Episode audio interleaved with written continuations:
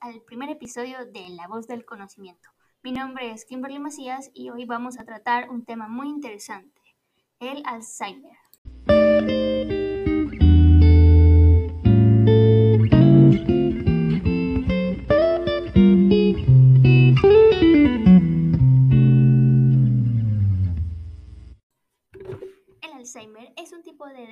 que causa problemas con la memoria, el pensamiento y el comportamiento.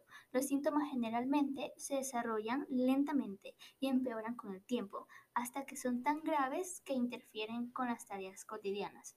El Alzheimer es la forma más común de demencia, un término general que se aplica a la pérdida de memoria y otras habilidades cognitivas que interfieren con la vida cotidiana.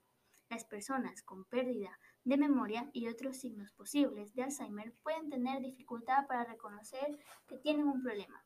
Los signos de demencia pueden ser más obvios para los familiares o amigos. Cualquier persona que experimente síntomas similares a los de la demencia pueden visitar a un médico inmediatamente. Estos reportes y estos datos los dan y los pueden encontrar específicamente en la página de la Asociación de Alzheimer de Estados Unidos. El diagnóstico temprano y los métodos de intervención pueden mejorar notablemente y las opciones de tratamiento y fuentes de apoyo pueden mejorar la calidad de vida. El Alzheimer no es la única pérdida de memoria. Muchas personas tienen problemas con la memoria, pero este no significa que tengan Alzheimer.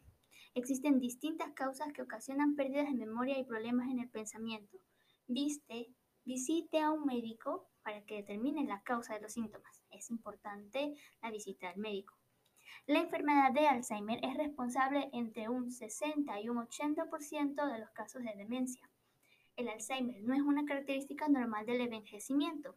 El factor de riesgo conocido más importante es el aumento de la edad y la mayoría de las personas con Alzheimer son mayores de 65 años. Pero el Alzheimer no es una enfermedad de la vejez como se cree. Según reporte de datos en los Estados Unidos, en esta misma página de la Asociación de Alzheimer, aproximadamente 2.000 estadounidenses menores de 65 años tienen enfermedad de Alzheimer de inicio precoz, también conocida como Alzheimer de inicio temprano. Siendo así, el Alzheimer es la sexta principal causa de muerte en este país. El Alzheimer empeora con el tiempo. El Alzheimer es una enfermedad progresiva es la que los síntomas de demencia empeoran gradualmente con el paso de los años.